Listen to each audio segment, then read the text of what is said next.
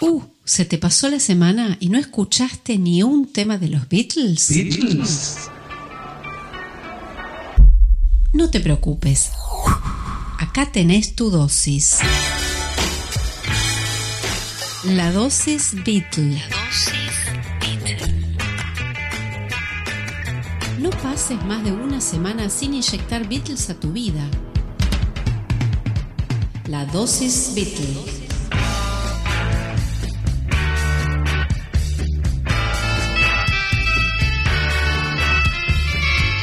Bueno, ¿cómo están? Bienvenidos a una nueva edición de La Dosis Beatle, este programa que hacemos todas las semanas en Pop Chascomús 92.5, que está en su tercera temporada y que tal vez huelgan las explicaciones, pero siempre hay alguno que escucha el programa por primera vez. Se basa en la premisa de que eh, escuchar Beatles hace bien y por eso hay que tener una, una dosis semanal de su música, de su historia, de sus anécdotas, de sus datos, y eso levanta el espíritu, al menos pone en pausa algunos problemas. Esta semana, de hecho, lo verifiqué, venía con, venía con mi hija de casi 10 años y me empezó a referir a algunos, algunos inconvenientes típicos del, cuarto grado.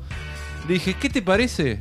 Mira, ahora yo no te puedo resolver eso, no sé si vamos a poder, pero ¿qué te parece si escuchamos un poco de Beatles? Eh, y produciendo el, programa de hoy, pusimos un poco y ya cambió. Cambió un poco el ánimo. Esa es la idea detrás de este, de este programa que también pueden escuchar como podcast y que conduzco yo, Fernando Farías, junto a mi amigo Julián Masaldi.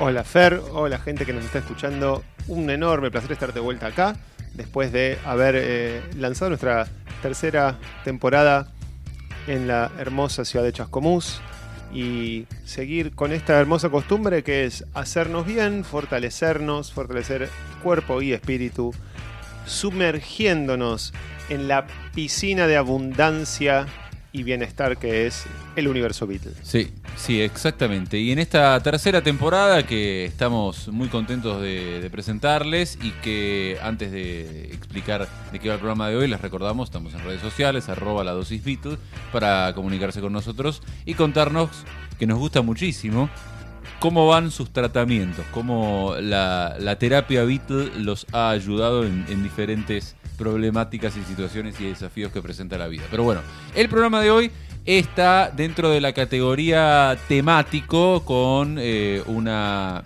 una idea que, un sistema que iniciamos el año pasado, que es el de analizar álbumes. Exacto, estamos revolucionando eh, los programas de música, los podcasts de música, Sí, con sí.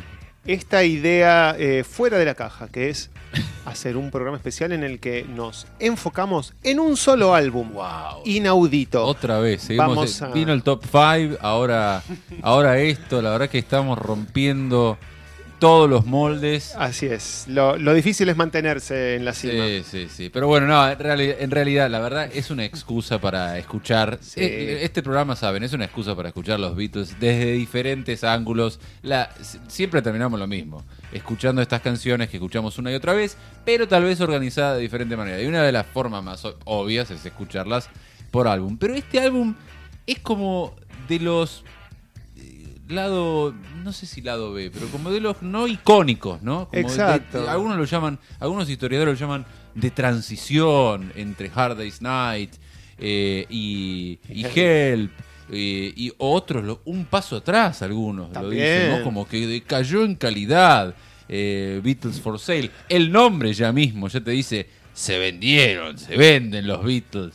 Es el, tanto el nombre como la portada ya están medio ironizando con que, che, em, tal vez todo esto de los flequilludos que están siempre arriba, siempre felices, siempre eh, ofreciendo el entretenimiento más alegre y este, espumante, tal vez no podamos sostenerlo demasiado. Se llama Beatles for Sale poniendo como eh, sobre la mesa el carácter comercial de la actividad esta artística eh, en la que están metidos, porque este, este disco sale, recién lo vi ahora, yo tenía como de 65, pero es de diciembre de 64, Sí, sí, sí, que es que el es un añito Sí, sí, es, el año, recordemos, empieza el año 64 con la llegada de los Beatles a Estados Unidos eh, y la explosión de la, de la Beatlemanía a nivel mundial. Eh, se presentan en el show de Ed Sullivan. Y bueno, todo ese disco, todo ese año de 1964, digamos que es el año Mm. de la, de la Beatlemanía, el año icónico, el año Beatle, tal vez, ¿no? Eh, de, de- de los ocho de la carrera de ellos en los 60. ¿no? ¿Qué- ¿Cuál, cuál es el año más Beatle, Beatle, Beatle que vos pensás más falda? Y Sí, sí. sería ese año, ¿no? 64, eh, los Beatles con los trajecitos están en todos lados y realmente ese año giraron por todos lados. Yo de hecho le encontré un calendario viejo en lo de mi abuela y retrocedí hacia los 60 y en el año 64 le había crecido un flequillo directamente.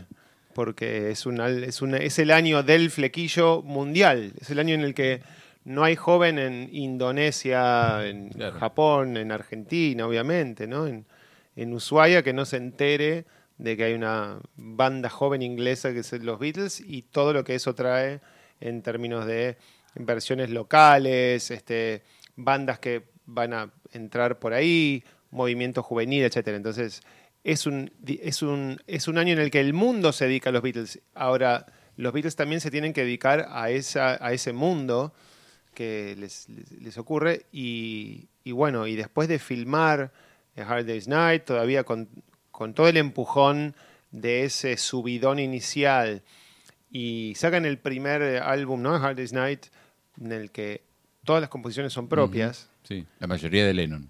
muchas de Lennon. Sí, sí, es, el, todavía- es el momento épico, la cumbre tal vez compositiva de Lennon, donde predomina sobre como McCartney. líder de la banda. Como líder de la banda, líder compositivo, y McCartney claramente en un segundo plano. Si hay un disco en el que Lennon está al frente, liderando, ofreciendo, presentando material de primer nivel, y McCartney, no, que está, es Paul McCartney, pero que va en saga, es A Hard Day's Night. Lo, lo loco es que la, en la cronología, eh, ni bien termina eh, Hard Day's Night, eh, al toque ya están, ya están empezando con, con las sesiones para el, Siguiente álbum que todavía, claro. claro, para el siguiente álbum que es, que es Beatles for Sale. Pero bueno, vamos a, vamos a empezar a escucharlo directamente, el tema que abre el disco que es No Reply.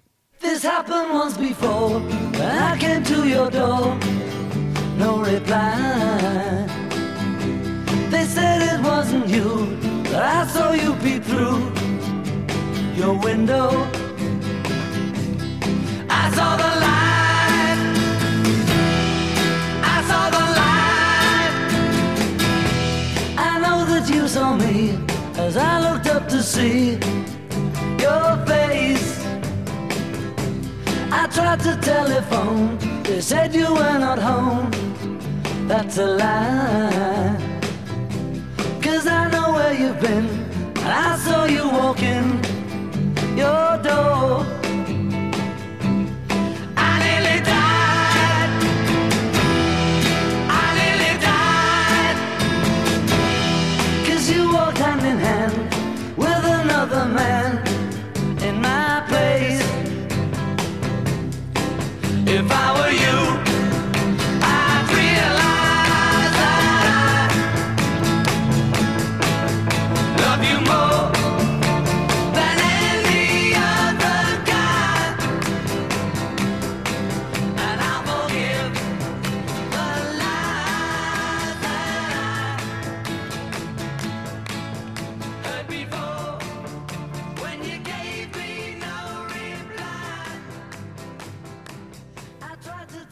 Siempre un buen álbum opener hay que tener y este, este me encanta. Yo no sé, cuando veo, cuando leía esas, esas críticas o crónicas, qué sé yo, que es un álbum flojo, nunca, nunca me pareció. A mí, bueno, mi, ya la- mi opinión la he compartido. Álbum, álbum flojo para mí es el álbum blanco.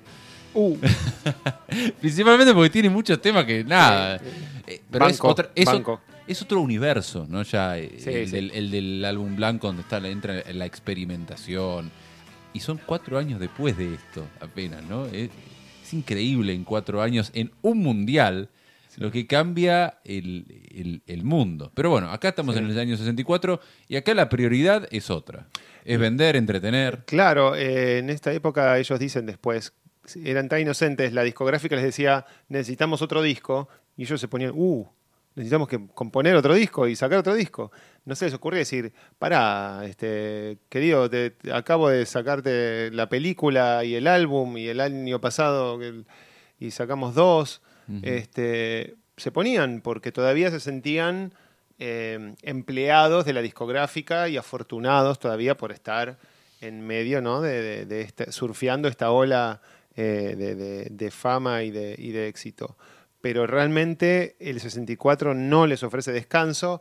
Brian Epstein no les ofrece especialmente descanso. O sea, está todo el tiempo esta idea de que en cualquier momento esto se, Se termina, acaba. sí. Siempre lo enfatizamos en en- cuando hacemos la historia, cuando historiamos, que en los primeros años había tant, había muchísimas bandas comparables. Ya, para esta altura ya se notaba que ellos estaban en otro nivel. Sí. Pero había como una, una oleada y bueno, vos pensás en un momento, bueno, el año que viene capaz que pasamos de moda y hay que sacarle el jugo. Claro. Y no pasaban de moda. No, no, no, no se imaginaba que en los años 80, 90, 2000, 2010, eh, los que siguieran en carrera iban a poder estar saliendo a llenar estadios tocando esto. De hecho, todavía ni habían llenado un- un- su primer estadio. Entonces, había una, toda una cuestión de mantener el envión con lanzamientos constantes, pero claro, acababan de medio eh, limpiar la, la cena con Hard Day's Night. Entonces, Claro, usaron todos los cartuchos. Claro, eh, para la película y, y para el, el disco que le acompañó. Entonces, tal vez esa reputación que tiene este disco tenga un poco que ver con que es un retroceso específicamente en el porcentaje de composiciones versus covers versus versiones de otros que tienen, porque tuvieron que recurrir Claro. a una proporción inusualmente alta de, versiones de otros para completar un álbum. Después de un, un primer álbum en donde todo había sido material original, pero principalmente es porque por el apuro, ¿no? Si estás terminando gira, disco, todo y automáticamente ya tenés que meterte en el estudio, bueno, vas con lo que tenés y si no te alcanza, bueno, si tocamos 200 covers eh, eh, desde que estamos juntos, vamos a, a recurrir a, a algo de eso. Claro. Bueno, vamos, a- vamos con otra. eh, track 2 eh, de eh, Beatles for Sale. Cuarto disco de los Beatles que estamos picando hoy. Estamos yendo tema por tema en este programa de la dosis Beatles. El segundo tema de, de Beatles for Sale es I'm a Loser. I'm a loser. I'm a loser. And I'm not what I appear to be. Of all the love I have won or have lost, there is one love I should never have crossed. She was a girl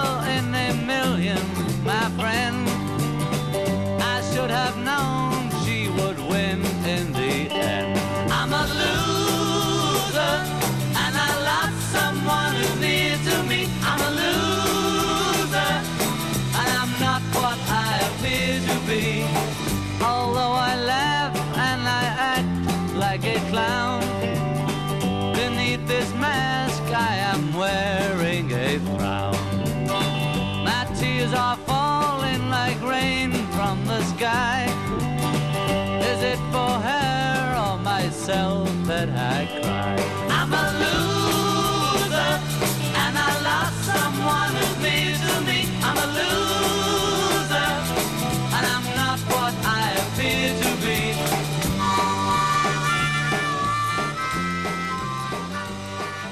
Bueno, escuchábamos I'm a Loser de Beatles for Sale, el álbum al que le estamos dedicando nuestro episodio de hoy de la dosis Beatle en Pop Chascomús. Y ya empezamos a notar que ah, se armó una pequeña seguidilla con No Reply y I'm a Loser de dos canciones que no son esa cosa fervorosa, optimista. Ya no estamos hablando de She Loves You, yeah, yeah, yeah. Más bien, todo lo contrario. Más bien, en No Reply es un, alguien frustrado por una em, la imposibilidad de acceder a la mujer que él sigue amando, pero que parece haberle perdido el interés en él. Y después la segunda, que parece ser respuesta de la primera, que es I'm a loser. O sea, este, no soy lo que parezco ser.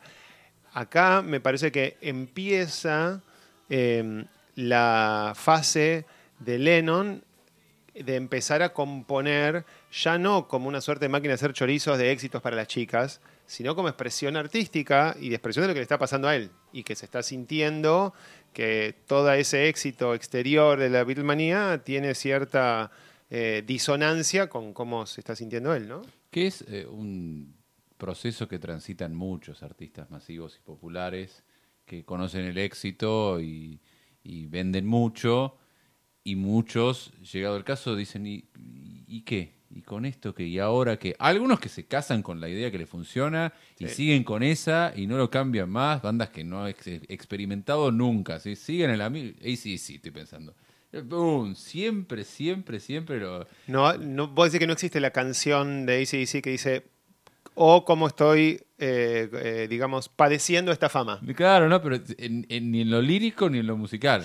Pero muchos, muchos grupos en algún momento dicen, Sí. no, pero ¿y esto qué? ¿Y Al co- final, es esto nomás al final. claro. Bueno, era esto nomás. A ver, yo quiero, ten- quiero operar otras cosas. O se aburren, o quieren experimentar.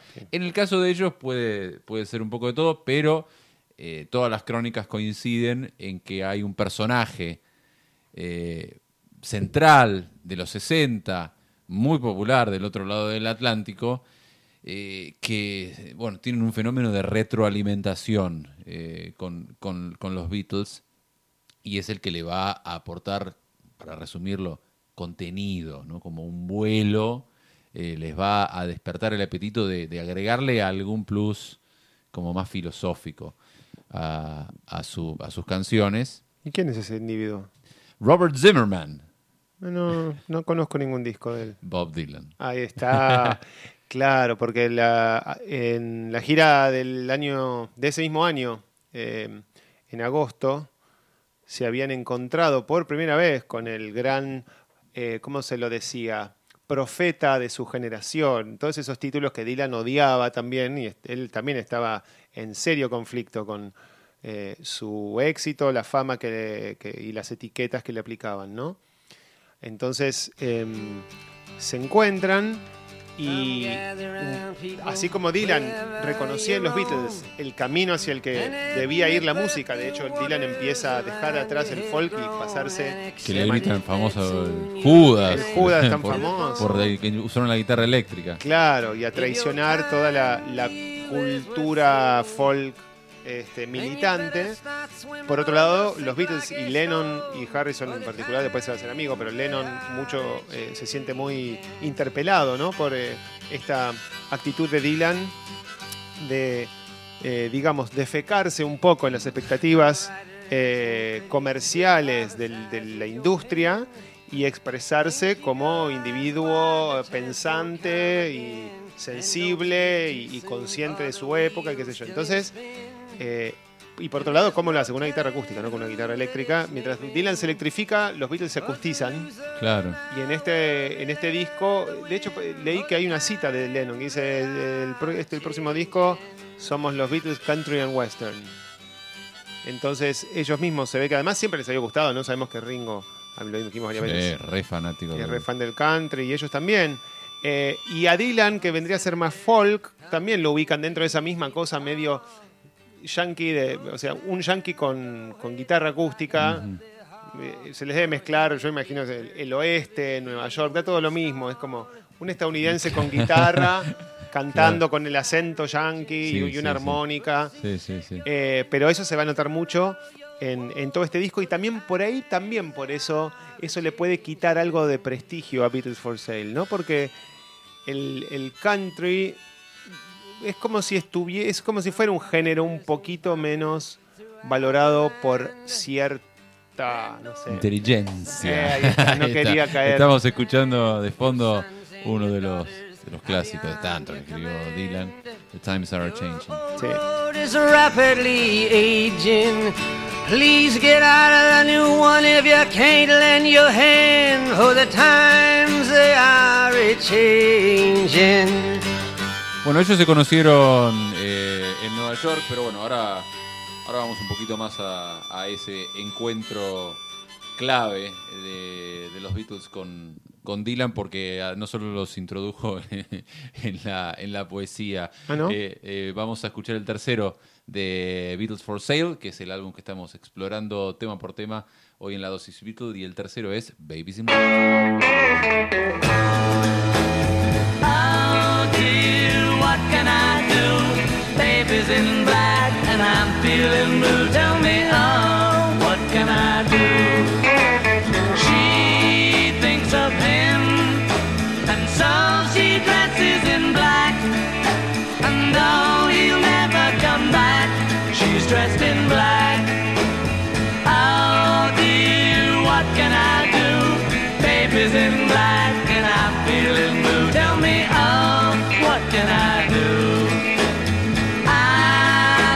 think of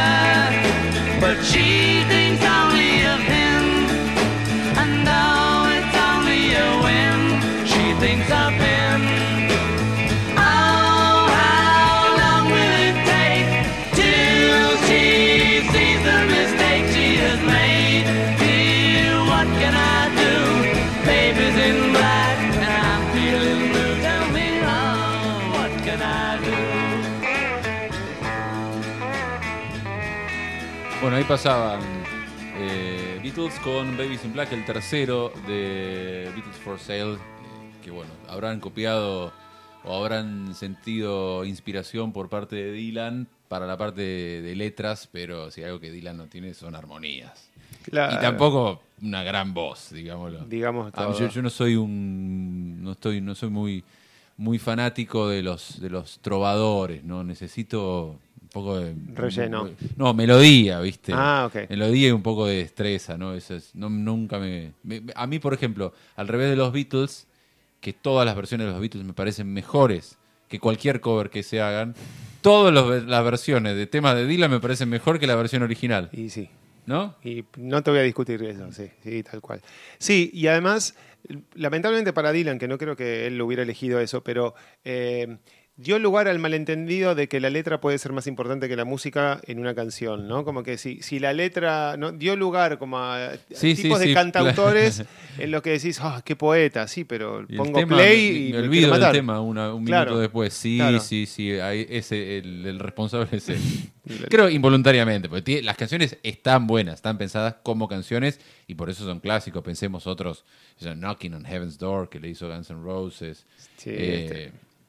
Bueno, tantos otros. eh, Subterranean Homesick Blues, que tiene como casi el primer eh, rap. Este, y bueno, mu- muchísimo. O sea, Dylan en esta época es el único que, en cuanto a eh, trascendencia artística, está a la par de ellos, ¿no? Este, eh, para el mundo de la juventud Sí. este, interesada en la música y en los movimientos nuevos y en los movimientos culturales y sociales. Bueno, lo otro que conecta a los Beatles con Dylan es la marihuana, que es la droga que, que les, les presenta cuando los conoce en, en Nueva York durante su segundo viaje. Creo que segundo, Ah, sí. segundo viaje, no, no el primero, que el primero, el famoso, el histórico, el de, el de Ed Sullivan, ese es al comienzo del 64. En el segundo conocen eh, a, a Bob Dylan y es el que los invita a, eh, a fumarse unas sequitas. Y ahí es cuando prueban por, por primera vez. Hasta entonces habían sido tipos del alcohol Sí, y de lo- las anfetas. los corrompió, porque eran, eran muchachos tan sanos. Ah, no, para nada. Se la, hab- tocaban No, 12 no. horas en... Claro, sí. Ellos eh, En Hamburgo. consumían sustancias, pero de, de- de un tipo que tal vez no, no era para apertura de mente. ¿no? Exacto, Era para claro. aguantar y Energía. darle fiesta, ¿viste? Tocar y aguantar. Pero no eran estas, estas drogas que te llevan a otro nivel espiritual y mental. Que, que en los 60 estaban tan en boga y que se hizo toda una cultura en torno. La primera es la marihuana y el que les presenta, que les acerca, que les ofrece por primera vez es, eh, es Dylan y les voló la cabeza. De ahí. Le voló la cabeza Sí. a Dylan y el paso. Lo, lo interesante de esto es que hay que pensar que los siguientes discos, por lo menos hasta Revolver, son bajo una influencia eh, de la marihuana, aunque no siempre se escucha, porque en este disco por ahí es difícil imaginarlo como un disco que uno asociaría con la, la música que suele conocerse como eh, hecha bajo la influencia de la marihuana, ¿no? ¿Qué sé yo? No, no, no. Pero, y lo mismo con, no sé, con Help, pero todo, cuentan ellos que con Help estaban todo el tiempo Sí, sí, sí. riéndose Bueno, y eh, después- escondiéndose para fumarse algo en, en la nieve, en los Bahamas. sí, sí. McCartney es el que dice, bueno, Rubber Soul fue el álbum del paso de la marihuana. Hay un tema en Rubber Soul que es Girl, que se que hacen hacen como chiste. Hello, Eh, es- nadie se da cuenta. Claro, eh, pero bueno, eh, esto es otro, otro momento clave que se ve reflejado, eh, no en este disco, pero que sucede eh, en este año del 64 en el que sale Beatles for Sale. Bueno, y que quería solamente marcar esto, que veníamos hablando de la seguilla. Este es un primer trío de canciones, todas, eh, digamos, con una atmósfera más pesimista, porque venimos de No Reply, I'm a Loser, y por último, Babies in Black. En este caso es que es la, el amor del cantante, la persona amada, está haciendo el luto por un amor anterior. Este, y, y entonces él se siente en segundo lugar. eh, y todo esto en un ritmo de, de- así de 3x4, ¿no? Como de vals. Este, sí, lo tocaron sí. mucho en vivo a I'm a Loser. No, es- les gustaba mucho más de lo que me parecen, me gustan, me gusta esta en particular a mí y a mucha gente. Como que ellos le tenían especial aprecio, como que habían logrado algo que les parecía muy, Sí, sí, sí. muy bueno, muy lejano a, lo que ellos creían que les sería. sí. Es, es algo, un detalle siempre para tener en cuenta cuando uno ve los, los set lists de los Beatles en vivo. Eran muy cortos, eran muy cortos y ellos componían muchísimo. Entonces las canciones que aparecen en, ese, en esos set lists dicen mucho, de Sí. que, eh, porque los elegían ellos. Eran canciones que ellos realmente amaban o de las que se sentían orgullosos. En, ese, en esa listita que apareció en el bajo de Paul hace poquito, que fue el bajo con el que dio el último dieron el último concierto en San Francisco en el 66, había una listita y eran 10 temas. Y, y no son los que estás pensando, viste, los obvios, eh, Help, son temas como este, está Sí. Babies in Black. Eh, Bueno, y el siguiente que podemos escuchar, ¿no? Que está el siguiente que sigue a- al álbum, que también es un, un cover de Chuck Berry que tocaron por mucho tiempo. Eh, si les parece, pasamos entonces a escuchar la versión de los Beatles en Beatles for Sale del clásico de Chuck Berry, Rock and Roll Music. Just let me hear some of that rock and roll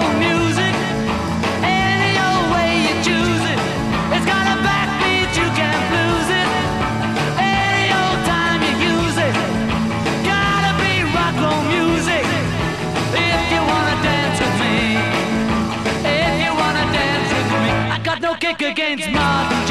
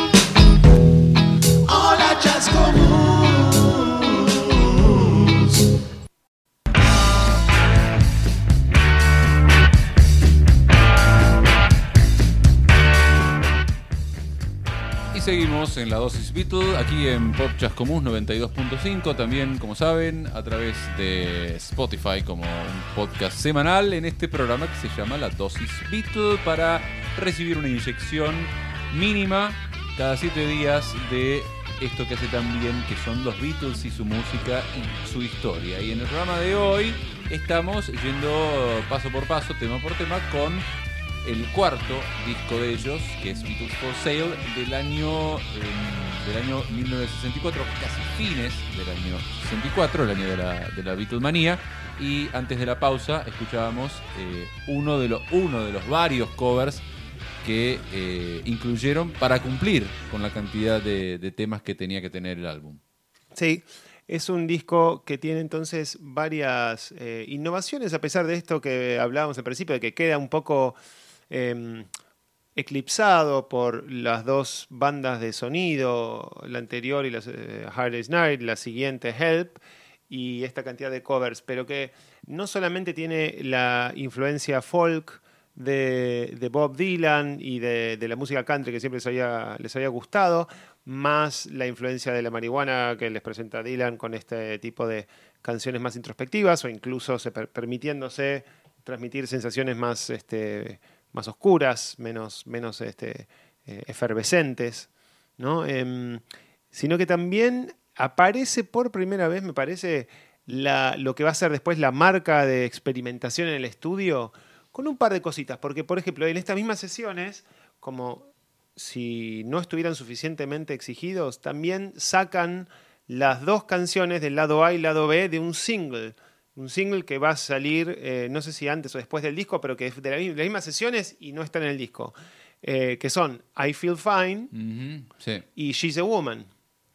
Y bueno, eh, I Feel Fine tiene este inicio con la distorsión, ¿no? con el, el acople, ese que, que- que hace que sea, que Lennon dice que son los primeros en usar el acople musicalmente, no como un accidente que quedó, sino como algo que buscaron. Sí, sí, sí.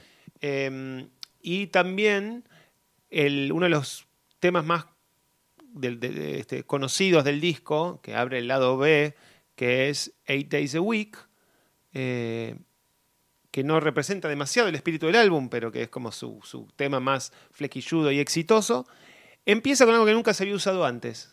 ¿Con qué se usa? Con un fade-in. Escuchemos. Vamos a poner de vuelta para. ¿Vamos a ponerlo de nuevo? Vamos a ponerlo de nuevo para que se vea que es. Hoy en día es algo lo más habitual, ¿no?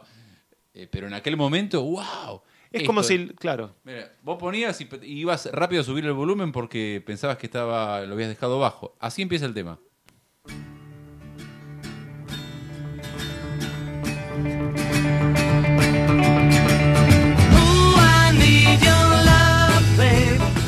Eso es un fade in. Cuando el tema hace al revés y se va, como pasa con muchos temas de los 80, viste que queda el tema y se- pasa esto, ¿no? Está- y se va el tema, que viste que en los 80 se usaba muchísimo ese recurso para que los temas se vayan. Eso se llama un fade out, ¿no? Y cuando pasa al revés y empieza, que es menos habitual, es un fade in. Claro. Los Beatles también fueron los primeros. Claro, como si ya estuvieran tocando y vos estás como llegando o, o le están subiendo la señal a algo que eh, ya viene ocurriendo desde antes, ¿no? Y vos agarrás como eh, la fiesta ya empezada. Bueno, entonces tenían esta, est- este par de, cositas y, algunas, eh, algunos agregados en percusión que no habían usado hasta entonces. Em, se escuchan como unos detallecitos que ya no son esto de Harley's que es tipo, de nuevo, la banda tocando y sacando los temas, sino que empieza a haber un poquitito de producción. Eso va a ir creciendo con Help, Rubber Soul. Sí, y, hasta llegar al paroxismo. Fíjense el recorrido, ¿no? Acá empieza esa experimentación que llega al paroxismo con eh, Revolver y sobre todo con Sgt. Peppers. Se les va la mano en Magical Mystery Claro. Tour y vuelven a las raíces como no, ahora todo acústico. Basta, y, y- y termina todo con Abbey Road, como bueno, hagamos un disco como hacíamos al comienzo. Nada de cosas raras, pero algo le metemos. Sí, ¿no? sí. Ese, zig- ese, ese zigzag. Che, eh, tiene, eh, tiene también estos temas que son los temas raros de la primera etapa, ¿no? Los Sí. temas inusuales como este, ¿no? One day you look to see I've gone For tomorrow I'll follow the sun. Someday you'll know I was the one. But tomorrow may rain, so I'll follow the sun. And now the time has come, and so my love I must go.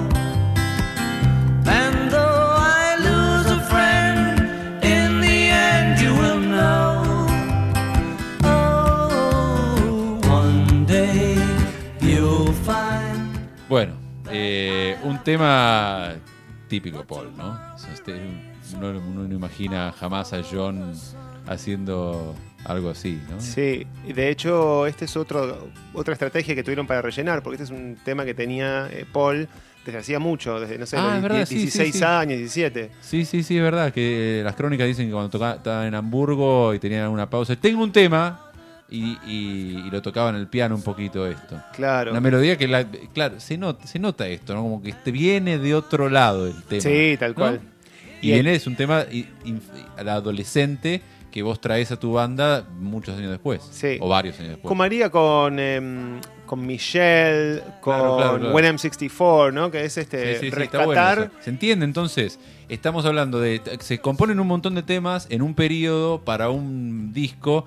Y cuando te falta algo, sacás un tema que vos te, hiciste hace mucho tiempo y que te da vueltas y lo hiciste seguramente de, varias versiones, de varias formas. Y que, che, tengo este tema y lo traes del, de cinco años para atrás y por eso resalta, ¿no? Claro, porque tiene como una inocencia que por ahí es parte de su encanto, eh, pero que por ahí no hubieran compuesto de esa manera en ese momento. Así que es otra de las maneras que, tuvieron para completarlo y que también hacen el encanto un poco de este, de este disco, eh, justamente en su necesidad de rascar por Sí, todos sí, sí. lados. Bueno, eh, también eh, otro cover, pero acá es un, es un gusto escuchar, escuchar a Lennon sacando chapa del rockero, ¿no? De esas interpretaciones vocales que, que te hacen a los que son jonistas, como que John es el rockero, esta, e- esta interpretación de esta canción, que es un cover,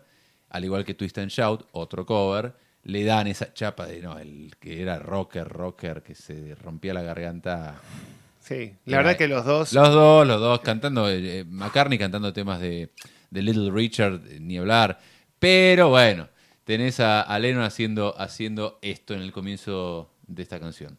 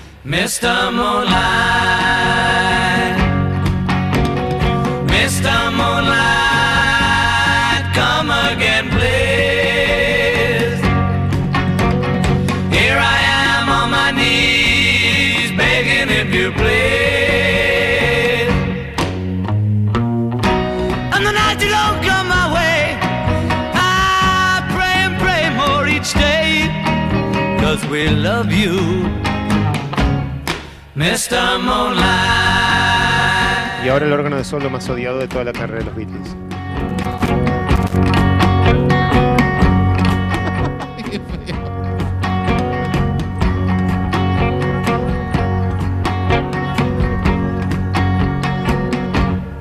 Está tremendo, ¿eh? La palabra es, en inglés es appalling. Sí, es tremendo. paupérrimo. Sí, sí, no. Es, es, eh, es McCartney tocando un Hammond. Sí, supongo que sí, o un, no sé, un órgano farfisa o lo que sea, pero. Sí, sí, pero encima en, en tres octavas abajo de lo que podría que llegar a sonar. claro. Lo que podría llenar mejor. Po, po, po, Es una gordura así. No es el mejor momento este del, del disco, esta, esta canción, y creo que también es un poco culpable, también con- junto con todas otras, otras cosas que venimos diciendo, de la reputación algo menor que tiene Beatles for Sale. Pero, pero, pero, pero, el lado B... Ah, bueno, Esta es la original, ¿eh? escuchamos la original primero, o sea, después seguimos.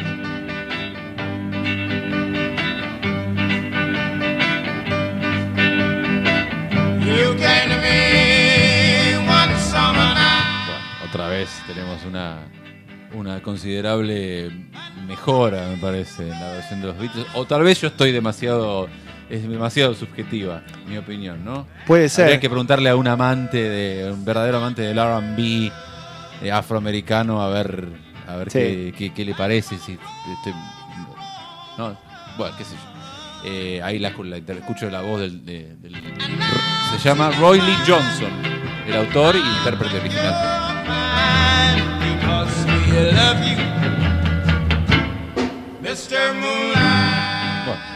Eh, ¿Cómo les gustaba igual rescatar estas canciones Sí, que sí. no conocía nadie más? Sí, sí, sí. Este, y, Medio de snob, ¿no? Es, Eso. que es ca- claro, es como que ha- había un punto en el que eran coleccionistas de discos diciendo, no, vos sabés la que realmente el que la rompe es Roy, Ro- ¿cómo se llama? Roy Lee Johnson. Roy Lee Johnson la rompe. Que no escuchaste Mr. Moonlight, no entendés nada. pibe. Claro, claro. Todo claro, eso claro. dicho con acento Hay una cuestión de esa. Animals, haces ese tema de House of the Rising Claro. Sun. Qué quemo.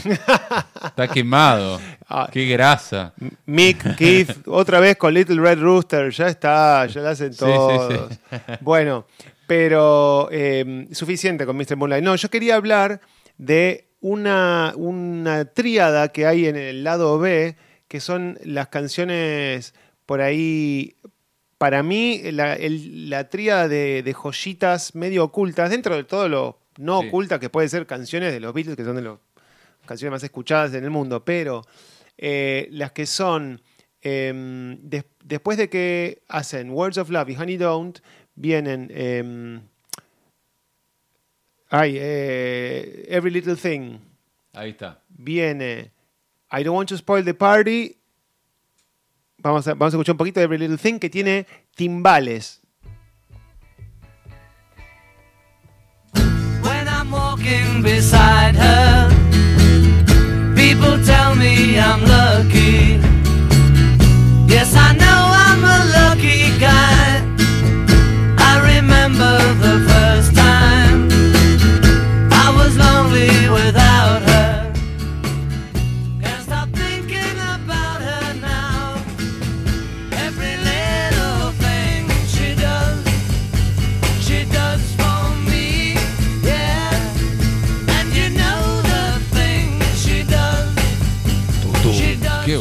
Queda eso.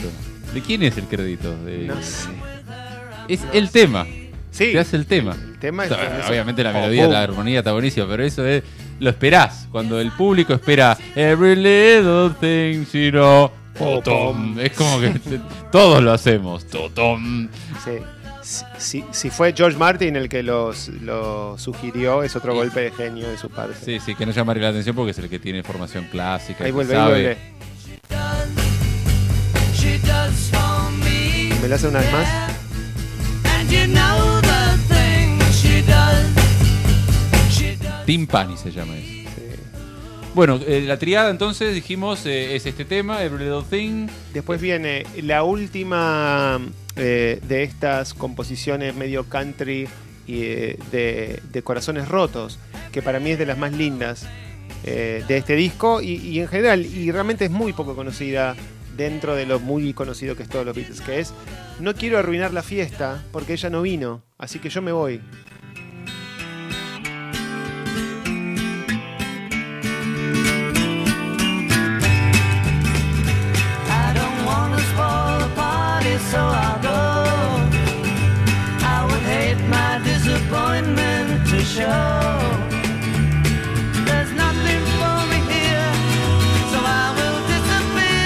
If she turns up while I'm gone, please let me know.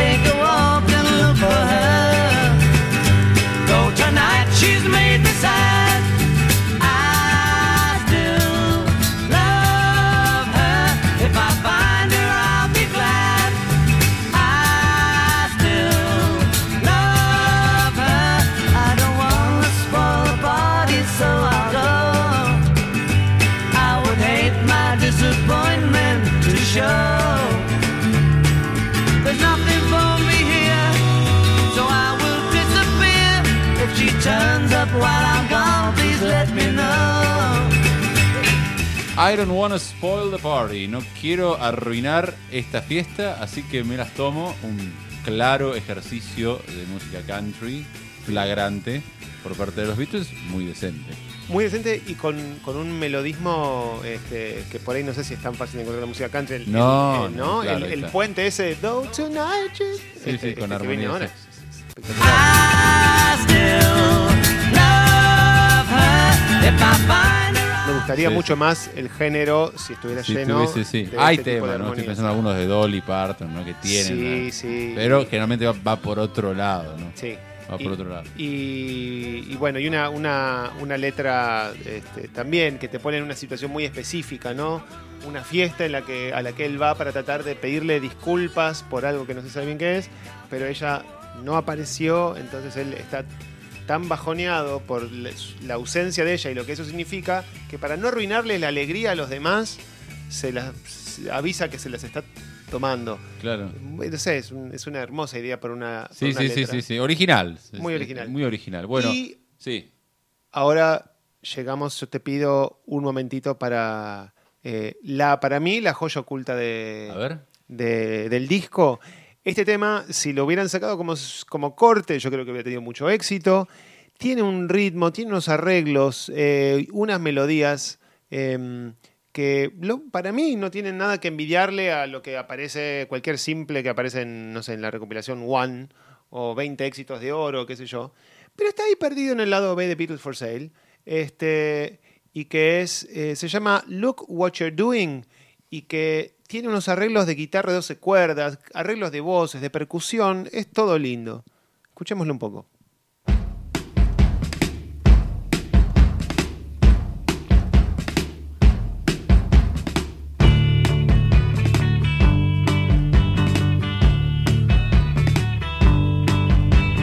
Look what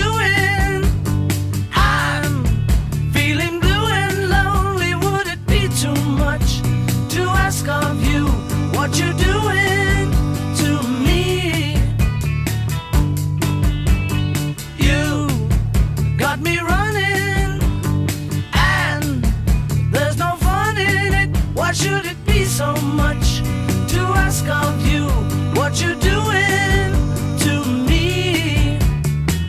I've been waiting here for you, wondering what you're gonna do. Should you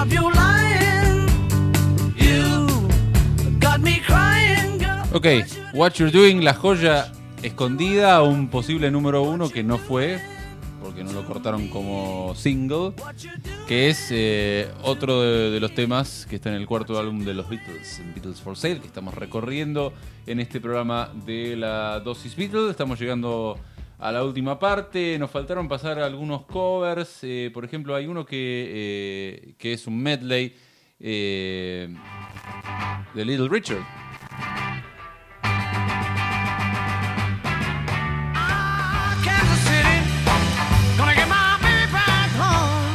No, eh, le sale de taquito, ¿no? Estos son esta, cuando, cuando hicimos el programa sobre Please Please Me, eh, que está disponible para que lo escuchen, el, el análisis de la grabación en un día de ese disco, eh, contamos que como tenían que eh, meter muchos temas, ocho temas en, en un día para cumplir con un disco de 12, dijeron, bueno, está bien, metamos lo que tenemos propio, pero lo que nos falta, vamos con los temas que literalmente podemos tocar con los ojos cerrados y dormidos y pues, dados vuelta porque los conocemos lo damos vuelta como una media y fueron a, a covers. Este cover de y todo lo que sea de Little Richard, eh, Paul de taquito lo hace. Así que se entiende, se entiende por, por qué recurrieron, ¿no? Para, a este cover. O eh, a este que a Ringo le queda. No sé si no le sale mejor que el original.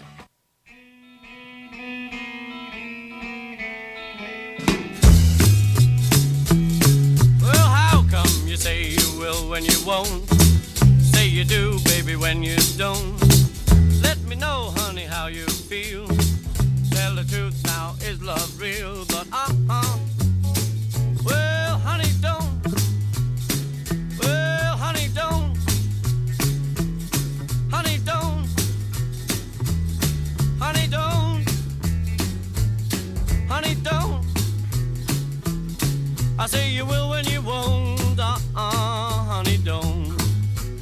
Bueno, ahí está, Honey Dons, tema del gran Carl Perkins.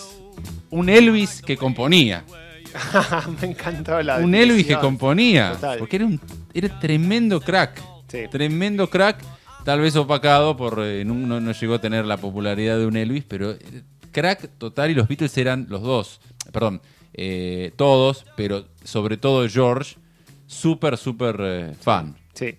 Eh, y que estaba en ese lugar eh, ideal entre lo country, lo rockabilly, eh, rock and roll, ¿no? Es este como el, el que representa mejor esa unión de esas este, tradiciones por ahí, alguna más blanca, alguna más negra, pero las dos del sur de Estados Unidos. Este, así que, eh, bueno, Ringo también le encanta esto y también la, la- la saca adelante sin despeinarse. Sí, sí, sí, no, perdón, no, dije que era cada vez mejor que el original, me retracto, pero está buenísima. Y también hay, eh, acá otra de, otra de Carl, cantada por George.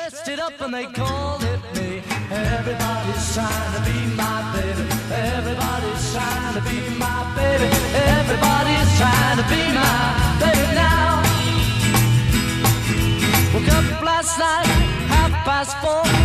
Fifty women knocking on my door. Everybody's trying to be my baby. Everybody's trying to be my baby. Everybody's trying to be my baby now.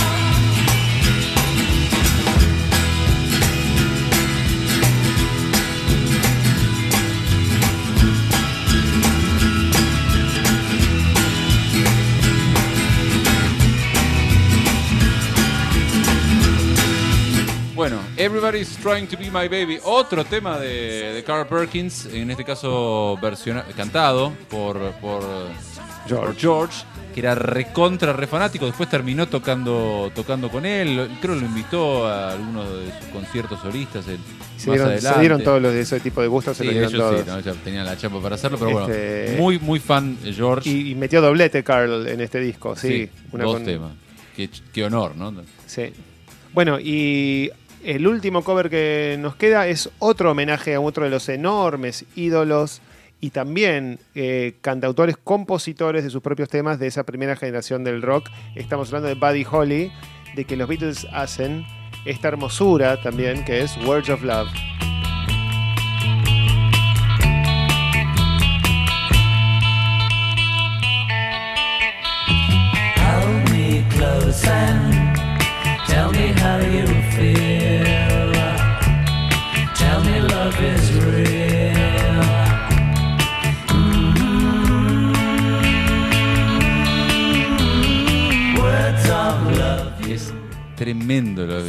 Suena a Beatles los temas de, de Buddy Holly. ¿no? Eh, como cuando escuchás los Everly Brothers y decís, "Ah, estas son las armonías que hacen los. Bueno, y en el tema de la canción, hacer canciones de, un cier- de una, una cierta melodía y una cierta estructura, eh, la conexión de Buddy Holly a los Beatles es, es casi. eh, eh, la tenés en la cara, es Sí, muy, sí, muy sí. obvia. Es, es muy clara la, la influencia original eh, en ellos, en esa misma escuela. Bueno, y así es que un poco todos estos covers son oportunidades para homenajear a ídolos este, propios y también para levantarle un poco ¿no? la, energía o la luminosidad al disco, porque como estuvimos viendo, si fuera por. eh, si sacáramos todos los covers y, y sacaran un EP solamente con composiciones propias, serían todas de bastan- bastante bajoneantes. Es como que buscan en los covers como rock and roll music. Claro, claro, equilibrar un poco, sí, verdad, bien, bien, bien pensado. Sí, porque si no, si fuese solo de temas propios en esa onda, es un disco de radio. Sí. con, con Eight Days a Week como el corte Claro, para decir, claro. bueno, esto para vendérselo a alguien. Sí, sí, sí, para cumplir con la, Claro. con las discográficas, con, lo, con la parte comercial. Bueno, Y como nosotros somos comerciales, vamos a cerrar. Vamos a cerrar con el hit. No, no vamos a dejarlo sin pasar el hit entero que todo. Que lo amamos un temazo. Eh, Eight Days a Week, que es una frase eh, de un taxista que ellos, eh, en el momento de grabar Hard Day's Night, eh, se suben a un taxi o algo. No sé si no es el chofer de, de Lennon, porque Lennon, viste que nunca Claro, quiso no. manejar. Sí, sí, sí, no, No. no subieron un taxi, en ese momento no se tomaban un taxi en la calle, pero eh, era un conductor, alguien que los estaba, llevando, los estaba llevando y dijo, estoy tan cansado porque trabajo ocho días a la semana y le pareció una frase excelente y la, la- no les debe haber costado nada llevarla a una, eh, a una, a una canción. Probablemente an- antes de que hubieran apagado el reloj, el tachero y se hubiera bajado, ya- ya, ya tenían estaba una melodía. Y es más, probablemente habría. eh, el- eh, la canción es de John, pero Paul también debía estar pensando alguna, un Eight Days a Week de Paul que nunca vio la luz porque. A ver la tuya. Bueno, está bien, vamos con la tuya, que está buenísima. Con esto llegamos al final de este programa de la Dosis Beatles, dedicado al cuarto álbum de los Beatles, eh, Beatles for Sale. Yo soy Fernando Farías. Yo soy Julián Masaldi. Y los dejamos con. Eight Days a Week. Chao. Hasta la próxima.